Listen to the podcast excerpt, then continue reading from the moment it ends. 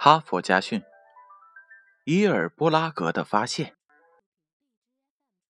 伊尔布拉格是美国历史上第一位荣获普利策新闻奖的黑人记者。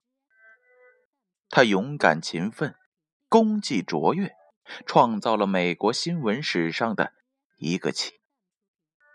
他在回忆自己童年经历时说：“我们家很穷。”父母都靠卖苦力为生。那时，我父亲是一名水手，他每年都要往返于大西洋各个港口之间。我一直认为，像我们这样地位卑微的黑人是不可能有什么出息的。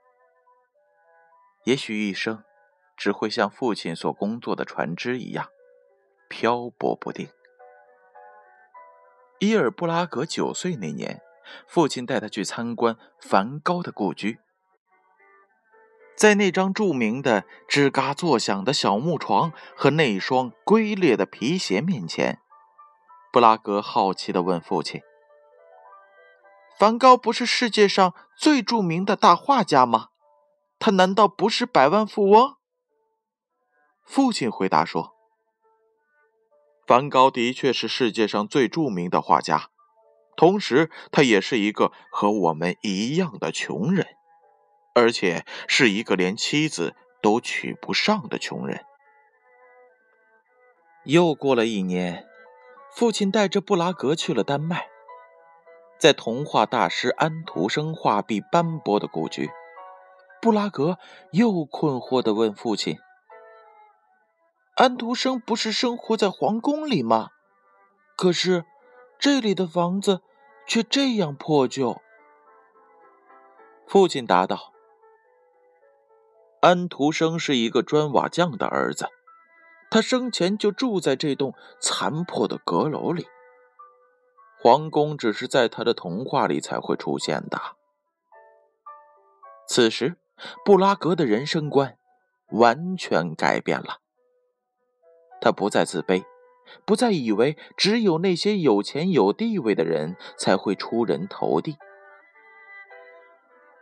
布拉格说：“我庆幸我有一位好父亲，他让我认识了梵高和安徒生，而这两位伟大的艺术家又告诉我，人能否成功与贫富毫无关系。”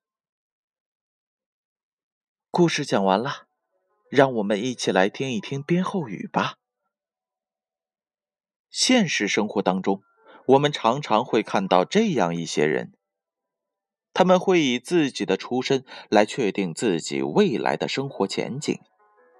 他们经常会因自己角色的卑微而用可怜的声音与世界对话。他们总是因为暂时的生活窘迫而放弃了自己的梦想。他们总是因其貌不扬被人歧视，而低下了充满智慧的头颅。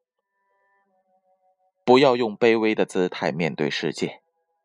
一个人只要知道自己要去哪里，全世界都会给他让路的。哈佛家训，建勋叔叔与大家共勉。